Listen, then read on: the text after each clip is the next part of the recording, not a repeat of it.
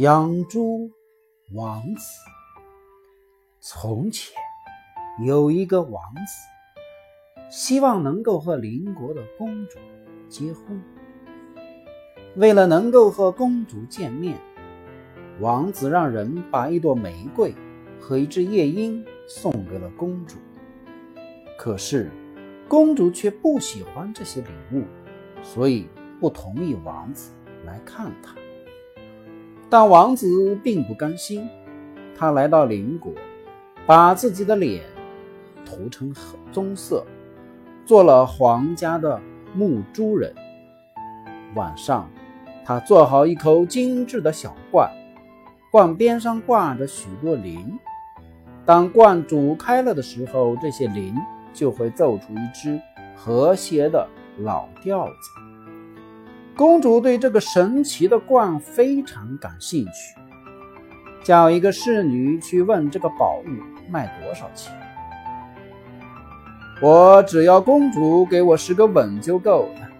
木珠人说：“这真是一件令人讨厌的事情。”公主对身边的侍女说：“不过，如果你们站在我的周围，别让人看见就行。”侍女们撑开了裙子。站在公主周围，于是朱光得到了公主的十个吻，公主也得到了那口罐。没多久，丸子又做出了一个玩具，它能奏出从古至今的各种舞曲。公主又派人去打听价钱。这次朱光要求公主给他一百个吻，我想他是疯了。公主生气地说。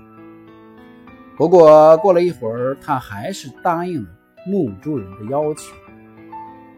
没想到皇帝正好经过，当他看到公主和朱光接吻时，非常生气，就把公主和木珠人一起赶出了他的王国。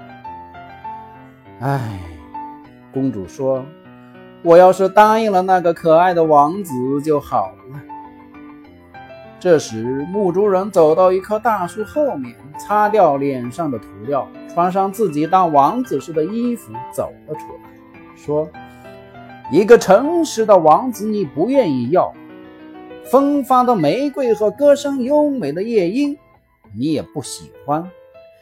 但是，为了一个玩具，你却愿意和一个木珠人接吻。